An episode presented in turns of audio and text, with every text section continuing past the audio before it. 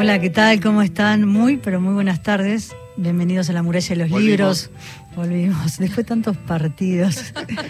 El programa de la Biblioteca Nacional. Sí, partido de fútbol. Argentina, después Boca. Bueno, algún día podría ser River entonces me sentiría menos mal. Ah, mirá, mirá, mirá, mostró la camiseta ella, bienvenida. Saludamos a todo el equipo, Cristian Blanco en la coordinación de aire en la producción de La Muralla de los Libros, Marcelo Marín en la operación técnica, Gisela López en la locución. Y acá, no te ah, saludé primero, ¿no Gastón Francese, ¿cómo estás? Hola, ¿cómo andás? Buenas tardes para todos.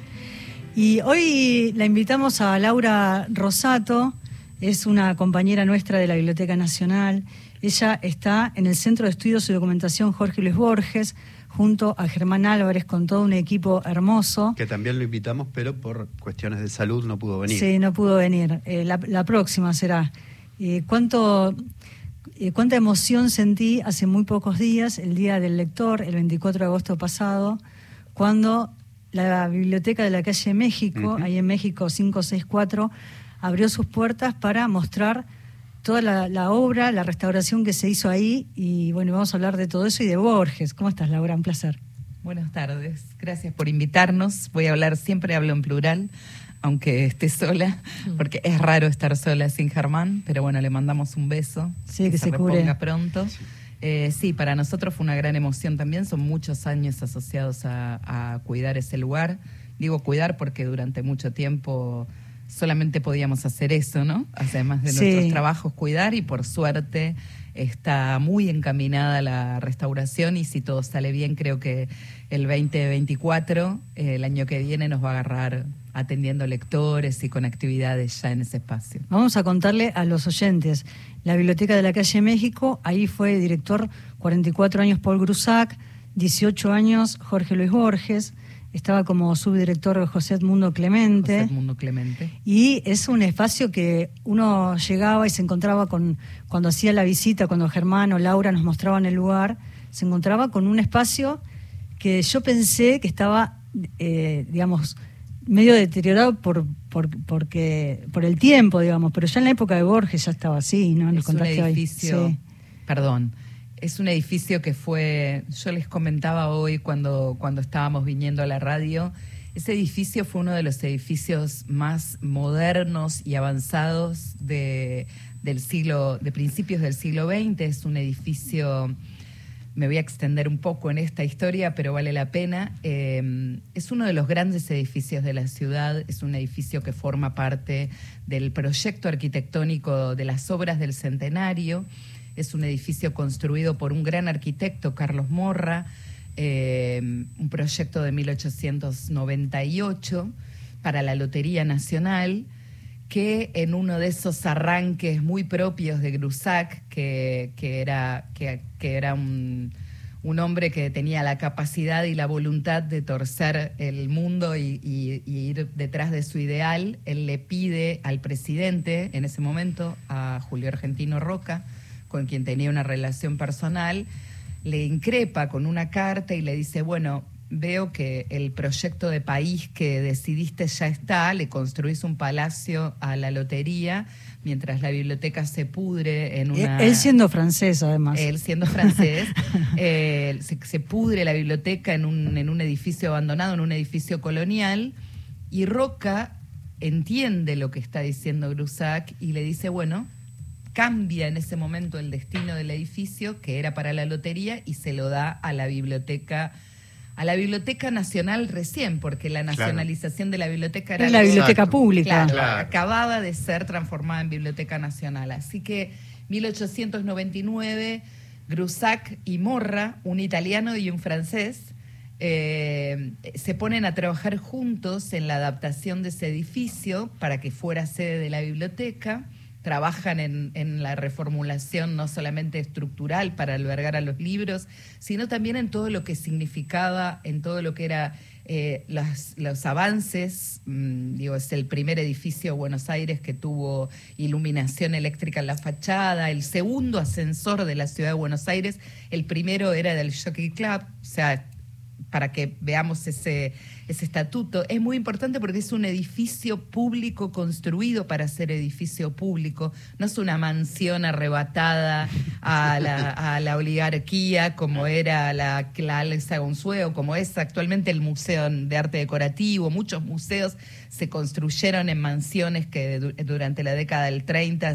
Están al frente del Centro de Estudios y Documentación Jorge Luis Borges y nos trajo un regalo. Y para que ese regalo, a ver, Giselle, los teléfonos para largo que se comuniquen. Bien, eh, bueno, ahí voy yo porque estoy aprendiendo a ver cómo. No, me lo dictaron recién. Eh, bueno, edición crítico-genética del tema del traidor y del héroe. Editorial, Biblioteca Nacional, obviamente. Eh, Laura Rosato, Germán Álvarez, con prólogo de prólogo tiene, bueno, prólogo de Javier Cercas y prólogo de Edgardo Kosarinsky. Perfecto. Esta es un ejemplar. No, dos, vamos a regalar. Ah, muy bien. Qué generoso, porque no vinieron dos, martes, dos libros tenemos para regalar hoy. Recuerden, estimadas oyentes, oyentes, que van a tener, tienen dos formas de contactarse con nosotros. Uno es el WhatsApp y el otro el contestador. El contestador 0810 222 0870 Siempre los datos les pido si puede ser un solo mensajito, es más fácil para nosotros manejarnos aquí con nuestro productor. Nombre y apellido completos, DNI, quiero participar, algún detalle que nos quieran contar, en fin, ustedes ya saben, pero siempre los datos pertinentes, el nombre y apellido completos y el DNI. Y en el WhatsApp también tienen mensaje de texto o si quieren nos pueden mandar un mensaje de audio, pero es mejor si en este momento es texto para que Cristian no enloquezca, me parece bien. Le pedimos a Laura que nos explique cuál es la, el libro que nos trajo para así los oyentes se, se motivan y... Es un trabajo que nos llena de orgullo por muchas cosas. Bueno, en principio que Germán y yo no nacimos de un repollo, pero no nacimos con Borges. Germán y yo hace mucho tiempo que trabajamos en una colección que formamos, que es la colección Jorge Luis Borges de la Biblioteca Nacional, que está compuesta por libros, eh, libros que pertenecieron a la biblioteca personal de Jorge Luis Borges y que él anotó, o sea, están, tienen lo que se llama técnicamente marginalia, notas de lectura. En el trayecto de este trabajo, que constituyó la recuperación de aproximadamente mil volúmenes anotados por Borges, nosotros empezamos a extender nuestra hipótesis de trabajo y dijimos hay que buscar en las publicaciones periódicas, porque habíamos visto ejemplares de la revista Sur con anotaciones manuscritas sobre la propia obra, ya no anotando eh, la, obra de otro, ya no una nota de lectura, sino correcciones a su propia obra. Bueno, tengo que decir acá que Germán es uno de los investigadores más, eh, más perspicaces que conozco, pero además más tenaces, porque nunca deja de buscar. Y él siempre decía, un día vamos a encontrar eh, un manuscrito. Y ese día le llegó, es algo, un momento muy... Además le llegó a él. Le llegó a él como tenía que ser, buscando en la colección duplicado de la revista Sur. Las colecciones duplicadas no se usan en la atención al público, son cosas que la biblioteca tiene guardada, disconal y es un manuscrito que no adquirimos, no compramos, es un manuscrito que nos legó el propio Borges. Pero ¿sabes qué? Me hiciste acordar de algo, Laura. Cuando, y también creo que le sucedió a Germán, que le habían pedido un manuscrito o una carta de Alfonso Reyes, vos corregime porque ah, recuerdo la historia, y ahí apareció una lista con algunas películas, que había notado eh, Esto Borges. Es una cosa que estaba en el tesoro, ya, esto era... Y, Borges además, eh, está el libro Borges fue al cine porque era un cinéfilo. Sí. Esta es otro, no es tanto un hallazgo, esa es una carta que estaba en una colección que se compró, era una, una salutación de Alfonso Reyes a Borges por el Aleph, por la publicación del Aleph, pero pertenecía a una colección que se adquirió, que Loteca adquirió de Borges, y sí, en el reverso hay una lista, una lista de películas, una lista que ya es de una época en la que Borges no, no veía, la letra de Borges es una letra ya muy difícil de leer, difícil de reconocer, hicimos, hicimos, cuando se hizo la gran muestra de manuscritos en 2016, hicimos un ciclo con esas películas, proyectamos esas películas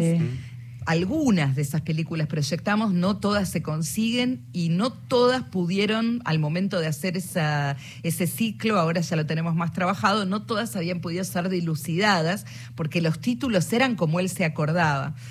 eh, teníamos varias hipótesis de, de, qué era esa lista, pero bueno, son hipótesis, no hay ninguna confirmada todavía. Pero bueno, volviendo al tema del traidor. Esta edición crítico-genética, ¿en qué constituye? Nosotros una vez que es facsimilar porque reproduce el ejemplar de la revista Sur tal y como lo encontramos con la esquela, está reproducido con una foto tal y como está. Pero además es crítico-genética porque consultamos todos los manuscritos existentes de Tema del Traidor y del Héroe y todas las ediciones de Tema del Traidor y del Héroe, todas las veces que se editó, y comparamos los cambios en una, de una a otra edición. O sea, hay notas críticas propias al cuento, aclaratorias, cosas que, se dilucidan y además es genética porque pudimos tras hacer una, un seguimiento de, un seguimiento de, las variaciones, las variantes de escritura que hay. Eso regalamos. Y no, está, y no está a la venta, además. No, esto es muy importante porque eso se editó en 2016, se editó, a ver, tema del traidor y del héroe eh, es uno de lo que nosotros llamamos con Germán las ficciones irlandesas, tema del traidor y del héroe y la forma de la espada, son dos ficciones que suceden en Irlanda o que tienen su... su mm, la, acción transcurre en Irlanda y se editó en 2016 como homenaje al centenario de la independencia de Irlanda que se celebró en la Biblioteca Nacional. Se celebró para, es, julio, en julio de 2016. Entonces en aquel momento le pedimos la autorización a María Kodama y María nos autorizó a publicar sin... ¿Cómo? ¿Viste? Como vos, que te, autorizó el claro, título. Autorizó, claro, Porque si no tenías un problema tremendo. Con, era, una persona delicada. Nosotros estábamos el día que autorizó que se llamara así el programa, porque fue la, la primera vez que estuvimos con ella. Horacio González la había invitado a almorzar para contarle que iba a publicar nuestro libro, el Borges Libros y Lecturas, para mostrarle algunos de sus ejemplares. Y en ese contexto le dijo quiero pedirte además, porque el programa de la radio, el programa de radio se va a llamar eh, La muralla y los libros. Sí, porque fue idea de Horacio. claro, es el título de un cuento de Borges. Eh, le pidió permiso y ella accedió como siempre porque con la biblioteca María siempre era muy generosa, muy generosa. Y como tenemos mucha suerte, los herederos... Eh, quieren seguir esa tradición. Qué suerte. Que las colaboraciones que me acuerdo, Laura, seguramente habrá sido vos.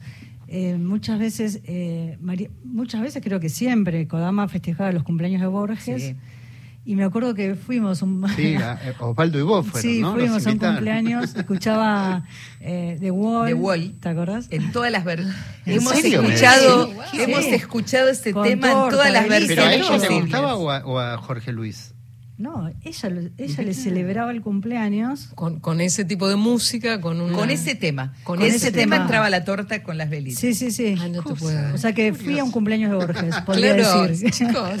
Wow, wow, wow, Flor de anécdota. Bueno, ¿llegaron mensajes? Sí, claro, ya te están anotando. Hola gente hermosa de la muralla, me interesa participar del sorteo. Eh, quiero agradecer a todos la colección Queloños que me llegó a casa para la biblioteca Espacios Libres hace ya varios días. Son bellísimos estos libros. Los cuentos y también las ilustraciones. Muy, muy agradecida. Soy Matilde Lucía nos deja sus datos para también este, este libro, también Matilde, que ya está mm. participando. Por lo pronto está anotada de este edición crítico-genética del tema del traidor y del héroe, editorial Biblioteca Nacional, eh, impresionante. Sabes eh, que también nos mandó una foto, hablando de, Ciudad Jardín, que Laura es de Ciudad Jardín, yo viví muchos años ahí también.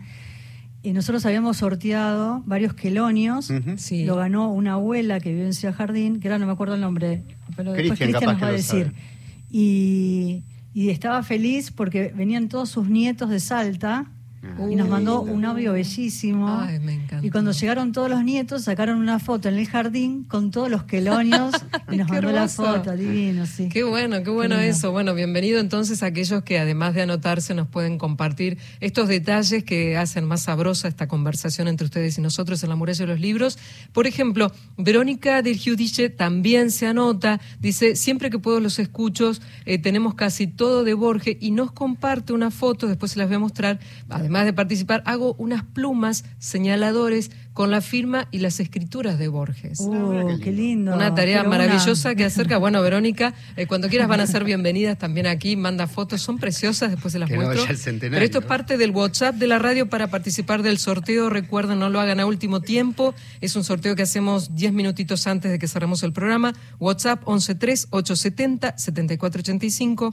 Datos, tu nombre completo, DNI, detalles que nos quieras contar o en el contestador también dejarnos 0810-222-0870 tus datos para este sorteo. Si les parece, vamos a compartir una canción de Omar Cirulnik en guitarra que tiene que ver con la biblioteca. Y se llama Sur.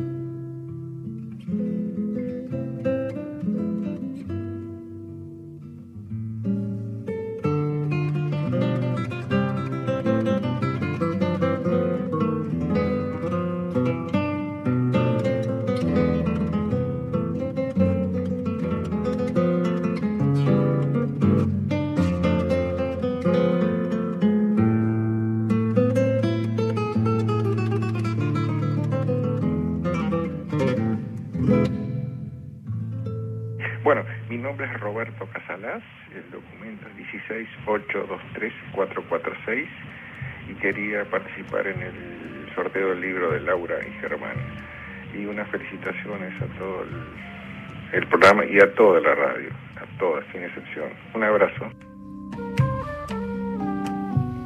Muchas gracias. Esas son las llamadas también que entran a través del WhatsApp y del contestador. Ya estamos anotando a cada uno de ustedes que hoy puede participar de dos, o sea, dos de nuestros oyentes se van a llevar esta edición crítico-genética del tema del traidor y del héroe, Jorge Luis Borges, la editorial Biblioteca Nacional. Y uno de ellos, nuestros visitantes, están aquí para charlar con los chicos.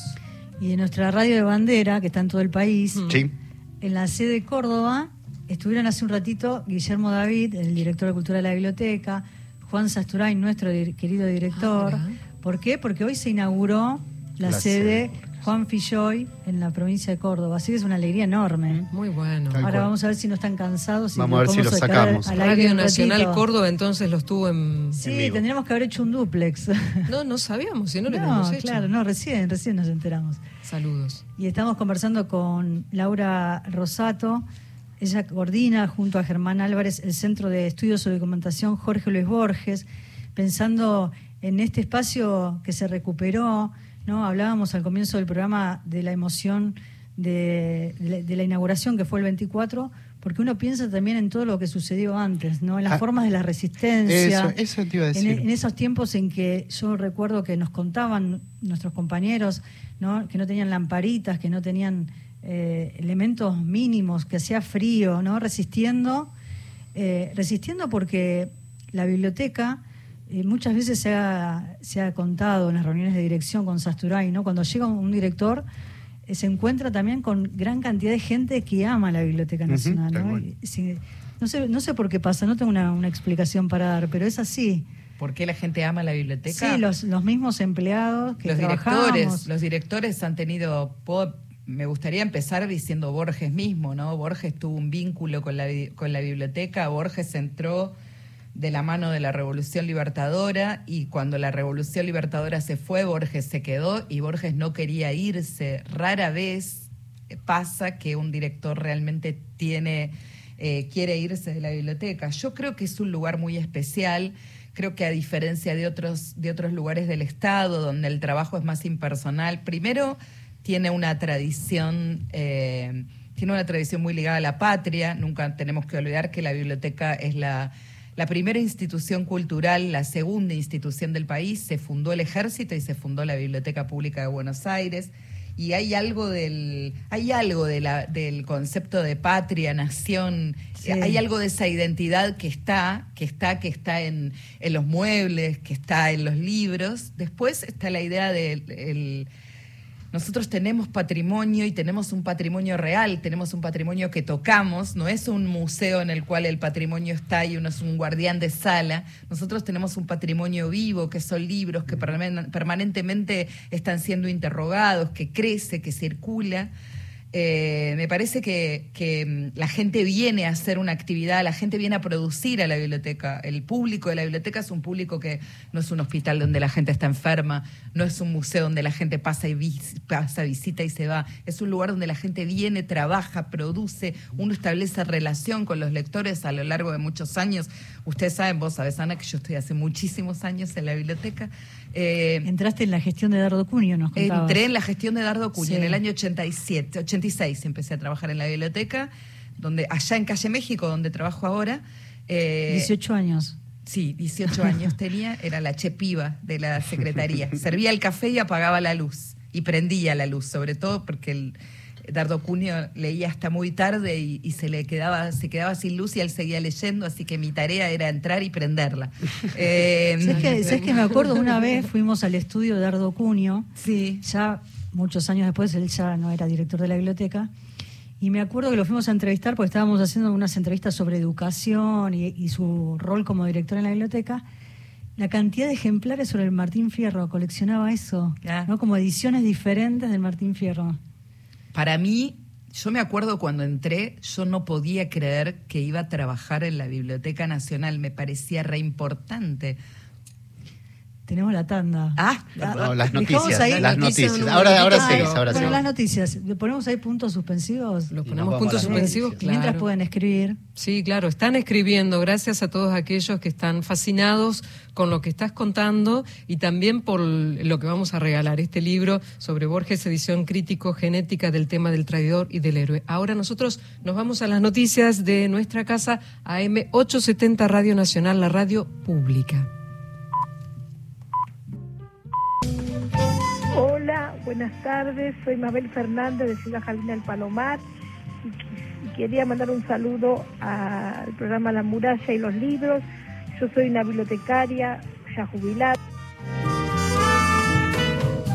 se cortó. Un beso grande, Mabel. Si querés, volví a llamar. Sí, 0810-222-0870 eh, para que nos puedan llamar y dejar su voz. Tienen 30 segundos, así que ahí apúrense un poquito, pero llegan. ¿eh? Gracias por quienes están participando. Está full el WhatsApp para contactarse. Mucha gente de la provincia de Buenos Aires, que suele pasar que a veces eh, estamos en todo el país, como que ahora algunos están más atentos, así que bueno, alguno de ellos... A despabilarse el país. Sí, y recuerden que se los enviamos a su hogar, sea en cualquier parte del país, tenemos la suerte de que esté grupo pueda hacer ese envío, ¿no? Así que grande la producción. Ayer fue el cumpleaños de Gastón. No, y no trajiste nada. Feliz cumpleaños. Feliz cumpleaños. Eso lo hiciste vos, ¿no? ¿De qué signo sos? ¿De qué signo sos? Libra, supuestamente, creo, ¿no? Libra, Libra. muy bien. Bueno, buen año para los nodos del karma. Voy a cambiar de, tema. no le gusta, no le gusta que lo saludes. Estamos con Laura Rosato. Laura, vos eh, mencionaste a una figura que fue clave para la eh, para que se haga para, para que sea posible eh, así como señaló Ana, la resistencia que ustedes tuvieron, para que esa resistencia llegue a buen puerto. Escuchamos a Bauer. Por favor, el ministro de Cultura, Tristan Bauer. cuando, cuando asumimos vinimos a este edificio, un edificio realmente extraordinario. Aquí funcionó durante muchos años la Biblioteca Nacional bajo la dirección de distintos directores, fundamentalmente Grusac y Jorge Luis Borges desde el año 55 hasta el año 73. Me acuerdo cuando llegué y lo vi en un estado de deterioro asombroso y de aquí mismo me fui al despacho del presidente, le mostré las fotografías eh, que mostraban claramente cómo, cómo se hallaba la biblioteca y tengo un enorme agradecimiento hacia el presidente porque inmediatamente me dice, anda a verlo a Catopodis, vinimos con el ministro Catopodis y hubo que hacer un abordaje integral. No, el edificio tiene dos valores trascendentales. Uno, un valor arquitectónico inigualable, porque la belleza de la arquitectura de este edificio la he visto pocas veces en, en Argentina, debo ser franco. Y cuando Tristán me trajo aquellas fotos y vinimos a ver, eh, claro, todo estaba en una situación de tal abandono que yo decía, ¿cómo, ¿cómo vamos a hacer para poner esto en valor? Y allí aparece la magnífica obra de, Gabriel Catopodis y de todo su equipo de restauración. Y uno puede apreciar la belleza arquitectónica, la belleza en los faroles, la belleza en el mobiliario, la belleza en los techos. La verdad, eh, algo que lamentablemente los argentinos habíamos perdido en la memoria y que debemos recuperarla. Con lo cual, tiene también ese, ese valor arquitectónico, tiene ese valor histórico de pensar que aquí eh, Borges hizo gran parte de su obra, ¿eh? que aquí estuvo muchos años Borges dirigiendo la Biblioteca Nacional, dejándonos su legado escrito y que gran parte de aquello que escribió lo escribió aquí. Por eso hablábamos recién que en verdad este edificio, que es soy parte de la Biblioteca Nacional, que ya tiene un edificio más nuevo, eh, que está instalado allá y cerca de Recoleta. Eh, debería ser un edificio dedicado a Borges, básicamente, a Paul Grusac, que son los que vivieron, vivieron y le dieron vida a este edificio como biblioteca. Espero que pronto puedan los argentinos, los porteños, todos ver, ver las bellezas que tiene la patria y que a veces quedan olvidadas, abandonadas, incomprensiblemente maltratadas y que hacen a nuestra cultura. Palabras del ministro de Cultura Tristan Bauer, seguidamente habló el presidente de la Nación, Alberto Fernández, y recuerdo el día de la reapertura, el 24 de agosto, que estaban las restauradoras, creo que se llama Mariana. Mariana Valdés. Mariana Valdés que ella eh, hablaba justamente de, la posibilidad de haber contado con, todos los elementos que fueron pidiendo ¿no? para restaurar ese, edificio, ¿no? Eh, esa posibilidad que se da muy pocas veces eh, trabajando en el Estado, ¿no? tener como todos los elementos. La verdad que hay que reconocer que em, el ministro Tristan Bauer puso una pasión y una dedicación con este trabajo. Em, fuera de serie desde el momento, desde el primer día que asumió como ministro, él vino a Calle México un 2 de enero y dijo, eh, yo voy a arreglar este edificio. Eh, él es borgiano, pero además un gran compromiso porque entendía perfectamente lo que estaba, el, el, tamaño de lo que estaba haciendo. Lo hizo como había que hacerlo, que es convocando a más de una institución, es un proyecto muy grande para que lo llevara adelante solamente ni el ministerio ni la biblioteca, tenía que convocar al Ministerio de Obras Públicas, a Presidencia. Y, y, aún después de la pandemia, cuando ya habíamos pensado, pensábamos con Germán, bueno, ya otra vez más que no va a pasar nada, porque él dijo, yo voy a arreglar este edificio, y vino la pandemia. No, volvió y se hizo y la verdad es que el día que el 24, como vos decías, la emoción era tremenda. y a mí me parece que se dio algo muy lindo en ese momento, que lo hizo Mariana. Yo es muy lindo cuando los trabajadores le reconocen a un funcionario haber puesto la pasión, pero no solamente la pasión, sino hacer el trabajo como hay que hacerlo para que uno lo pueda hacer. Pero también es muy lindo cuando la gente sostiene un proyecto, porque Mariana, Mariana Valdés, todo el equipo, Paula Huarte, todo el equipo que depende de ella, y un montón de, de chicos, y digo chicos porque son todos muy jóvenes, todos son más jóvenes que yo, pero, pero son jóvenes realmente, hicieron un trabajo que, que, a mí me gustaría que alguien pudiese ver alguna vez la dedicación con la que reconstruyeron piezas, limpiaron cueros que parecían... El, antiguo logo de la biblioteca, que es el que se usa actualmente, sí. y que se se hizo eco, digamos, eh, muchas bibliotecas de América Latina de ese logo que fue creado por Grusac, una, copia de su monograma, del monograma Paul Grusac aplicado a la biblioteca. La restauración de cada cosa llevó un trabajo, un trabajo de una paciencia, una dedicación, y la verdad que ese es un equipo, es un equipo que muy poca gente sabe, pero que es un equipo de trabajadores, de trabajadores públicos, servidores públicos dependientes de la Dirección Nacional de Museos, del área de restauración, muy profesionales, muy profesionales y que hace años que nosotros venimos trabajando juntos, diciéndoles, bueno, esto era descendentes y descendentes aprendí ese tipo de, terminología. Ahí, vivió Paul Grusac eh, con sus hijos. Ahí vivió Paul Grusac, claro. Paul Grusac vivió ahí con sus hijos. Gustavo Martínez Subiría vivió ahí. Cuando le tocó el turno a Borges, como les digo, el edificio era frío, ya estaba en decadencia y la mamá de Borges dijo, no, yo no quiero vivir acá. Y ahí se terminó la vivienda del director. Me parece que es un buen momento además para terminarlo porque cambia mucho la figura. Mientras yo les contaba hoy, Paul Grusac, Paul Grusac no había diferencia entre su vida privada y la vida pública. El ejercicio que él hacía del poder era, bueno, todo lo que yo hago, que era público igual, pero todo lo que yo hago emana de mi mente y yo vivo acá, es algo como tiene una herencia casi...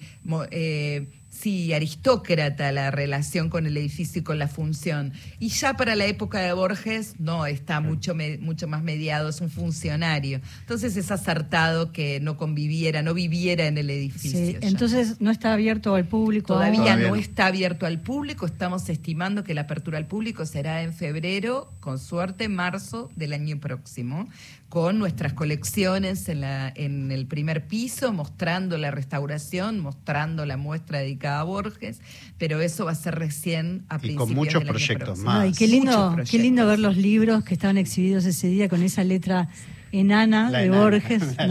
Esos libros tienen que estar ahí porque él los dejó ahí. Esos libros Borges los dejó a la biblioteca, fue su, siempre decimos, su donación secreta, un legado que le dejó y los dejó en ese edificio, así que no vemos la hora de que retornen. Bueno, yo quiero poner en valor el enorme trabajo que hizo Laura con Germán, Borges, la, resistencia, y, ese trabajo e, e, esa, esa actitud de Germán ante, ante el trabajo, esa, esa pasión, ese amor que él siempre pone en esa búsqueda, ¿no? También formó parte de ese libro, Borges Libros y Lecturas, que fueron todos los libros que Borges, un día nos vas a contar toda esa historia que es lindísima.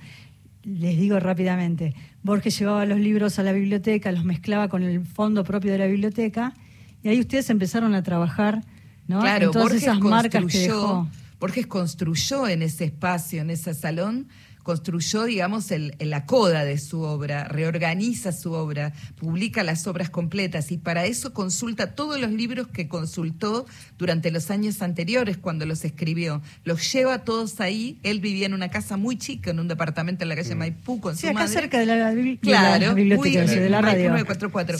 Y ahí construyó, era su departamento, era su, su escritorio, su espacio personal. Y lo, último, y el equipo que forman entre Germán y ella, es muy lindo también verlo desde afuera.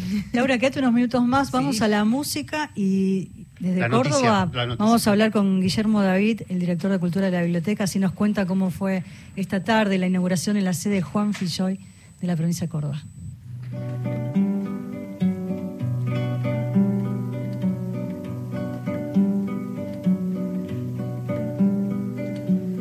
Me acuerdo fue en Valvanera, en una noche lejana, que alguien dejó caer el nombre de un tal Jacinto Chiclana.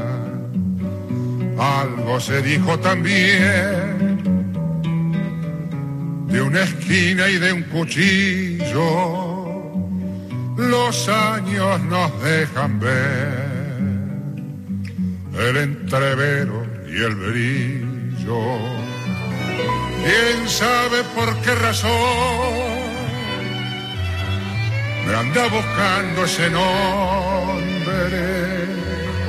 Me gustaría saber cómo habrá sido aquel hombre. Alto lo veo y cabal con el alma comedida, capaz de no alzar la voz Edmundo Rivero, Astor Piazzolla, este Jacinto Chiclana, Jorge Luis Borges, parte un poquito de la música también de esta, eh, nuestro, la muralla de los libros de hoy. Quiero ya dar los oyentes, las oyentes son dos mujeres que se llevan eh, nuestras, eh, los dos ejemplares que van a llegar a su domicilio, se van a contactar con ustedes, ya lo estamos haciendo a través del WhatsApp. Mónica Fuentes Massachit y Silvia Citadine, perdón, dije mal no, el nombre, no, no, el nombre. Ah. Silvia, Silvia Cittadini y la otra persona es Mónica Fuentes Masaschi. Perdón. Cualquier cosa te llaman. Mónica y Silvia, sí, a las dos les estamos avisando que se ganaron esta edición crítico-genética del tema del traidor y del héroe. Bueno, y ahora sí, vamos a conversar unos minutos con Guillermo David. Él es director de Cultura de la Biblioteca Nacional está en la provincia de Córdoba. Hola Guille, ¿cómo estás? Todo el equipo te saluda, ¿cómo estás? Hola, ¿qué tal? Muy buenas tardes, queridos y buenas. Bueno, contanos, contanos cómo fue la inauguración hoy. Ah, estamos muy felices porque inauguramos finalmente la segunda etapa de la Biblioteca Juan Filloy, sede Córdoba, Biblioteca Nacional, este, en, en el espacio del Correo Argentino, en el primer piso del Correo Argentino. Es un lugar precioso que hemos acondicionado ya estábamos funcionando con Acción Cultural en la Biblioteca Córdoba, pero tenemos dos sedes, para falta de una, dos sedes aquí en Córdoba, que bueno, este fue un evento muy hermoso, eh, habló Raúl Camargo, que es el coordinador, eh, Matías Rodeiro, naturalmente Juan Saturán, el Cerrapete y, les habla, y fue bueno muy lleno de gente, toda la gran parte del campo cultural este, de Córdoba y de las instituciones este, públicas y amigas que colaboraron. La verdad que fue un acto muy, muy hermoso. En Comedia estamos muy, muy contentos porque hace más de dos años y medio que venimos este, eh, remando para que poder hacer esta, esta sede. Fue el primer intento de sede dentro de las provincias de biblioteca que finalmente podemos concretar. Así que la verdad que fue muy, muy, muy lindo. Sí, me acuerdo en las reuniones de dirección cuando se planteaba esta idea, ¿no? De pensar la biblioteca a puertas abiertas al país y, pensar en, diferentes ciudades, en Mar de Plata, en Córdoba y en otras claro, eh, ciudades digamos, la Biblioteca Nacional es nacional, pero eh, funciona en, la capital federal. Entonces, eh, hay una suerte de deuda, si que se puede pensar así, ¿no? Pero en todo caso, de necesidad de tener presencia física y activa y, este, y cultural en, en distintos puntos del país para que se vuelva más democrática, porque después de todo se trata de la democratización de la cultura ¿no? y de la construcción de una, cultura popular. Entonces, este, por más que siempre tuvimos actividades este, en distintos puntos de la nación, eh, ya tener eh, sedes específicas, estamos tramitando una sede en Salta, una sede en Mar del Plata, y compañía trabajando, una sede en la Antártida, eh, pero la sede de Córdoba, que fue el primer intento, bueno, demoramos un poco, tuvimos distintas instancias, y ahora finalmente con un convenio con el gobierno provincial en la Biblioteca Córdoba y con el gobierno nacional, con el, con este, con el Correo Argentino, este, pudimos concretar este, esto que era un deseo, un anhelo muy querido y muy bien eh, recibido por, por los cordobeses también, ¿no? Así que la verdad estamos, estamos felices de cumplir este, esta, esta, disposición política, digamos, que es este, que, el, patrimonio bibliográfico, los servicios bibliográficos no son solamente este, de acceso a la cultura, acceso al libro, sino involucran dimensiones técnico-bibliotecológicas muy específicas, este, estén eh, situadas en territorios diferentes. ¿no? Guillermo David Gastón Francés te saluda, ¿cómo te va? ¿Cómo estás? Eh, te quería preguntar eso, la repercusión, ¿cómo, cómo sintieron ese, ese encuentro con los cordobeses? Bueno, eh, justamente como hace bastante venimos trabajando, qué sé yo, a, ayer terminaron las, jornadas este, pasado y presente con unas revistas que nucleó la nueva izquierda de la década de 60 en todo el país, en el continente, que sucedieron en el ámbito de, la Biblioteca Nacional Córdoba, Em, eh, y como esa hemos hecho una treintena de actividades eh, de carácter este, local y nacional, presentaciones de libros, lo que hacemos siempre. Eh, exposiciones, recuerdo que llevamos la exposición de Malvinas, por ejemplo. Este, entonces, digamos, ya teníamos una presencia activa, pero tenemos todavía la deuda, que hoy hablamos, a que mañana a las 9 de la mañana se está funcionando el área bibliotecológica con libros. o sea que se puede ir a consultar a partir de mañana mañana 9 a 5 de la tarde. Este, también llevamos, bueno, se sabe que la biblioteca tiene muchos servicios. Uno de ellos es el digitalización. Entonces, fue, bueno, fuimos, vinimos 15 personas de Buenos Aires a, Córdoba, parte integrante de, la biblioteca, entre ellos eh, los compañeros del área de digitalización que montaron eh, esos famosos escáneres monstruos que tenemos divinos para hacer preservación digital. Entonces, también hay un convenio, por ejemplo, con el sindicato de prensa, que tiene una tradición muy buena del diario Corvo, un diario seniero aquí de la ciudad, este, que estamos haciendo una digitalización preventiva de ese material. Bueno, como decía, infinidad de otros, de otros servicios que brindamos habitualmente, la verdad que, se, hace sentir la presencia de un órgano nacional en un lugar tan tan tan situado en la historia cultural argentina como Córdoba, que tiene 500 años, ¿no es cierto? Entonces, para nosotros es un orgullo y, este, y, la, sociedad cordobesa lo recibió muy, muy bien, por supuesto. Bueno, qué bueno, porque hasta el momento uno pensaba en las muestras itinerantes que estaban en la Biblioteca Nacional, iban recorriendo el país, pero esto también es una forma de sentar bases.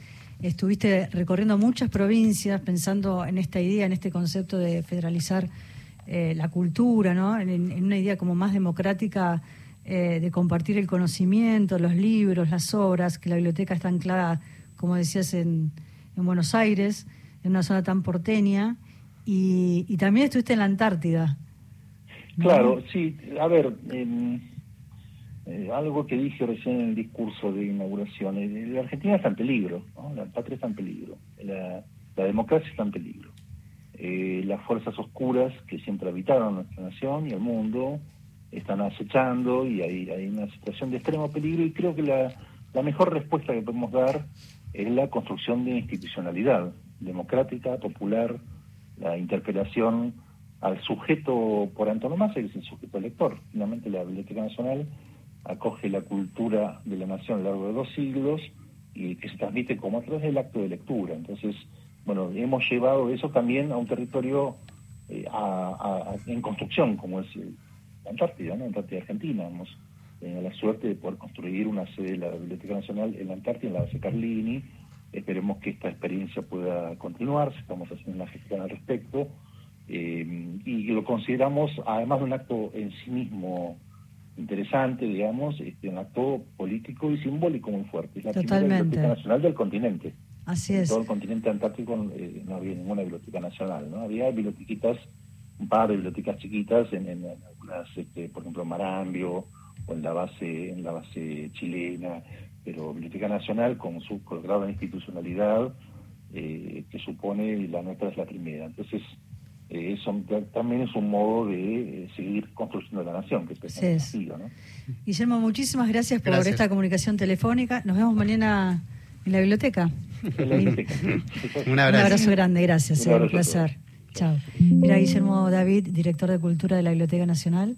Tenemos mensajes. Dos mensajitos que creo pueden llegar en estos instantes finales. Uno dice, soy uruguayo y frecuento la Biblioteca Nacional. También lo hago con la Biblioteca Nacional Uruguaya. Por una feliz coincidencia, no la conozco. En ambas bandas son las instituciones fundantes. La de la banda oriental fue creada por Artigas. Cordialmente, Roberto Casalás hace este aporte a través del WhatsApp. Abrazo. Un beso grande. Y Emilio de Núñez, ¿se puede escuchar La Pasión? Sí, la estoy escuchando y tiene una voz hermosa. No retuve su nombre, pero ella sabrá de quién hablo. Laura eh, Rosato, claro. Exacto, dice, ah, Laura Rosato me refiero. Emilio de Núñez. Qué lindo.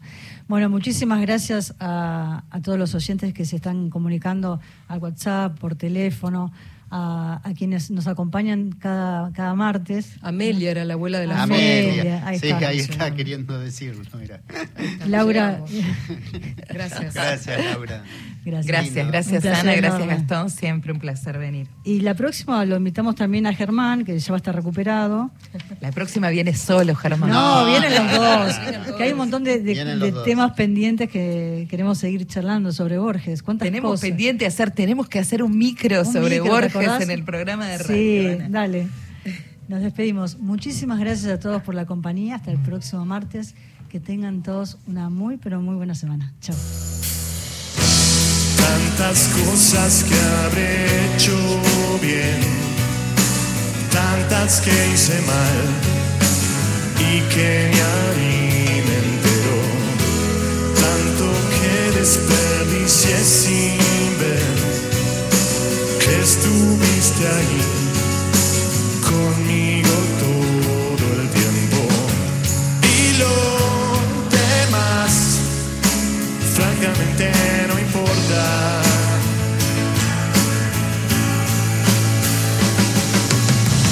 miro fijo y me sonreís, no pierdo un día lejos de ti. Mi chance soy.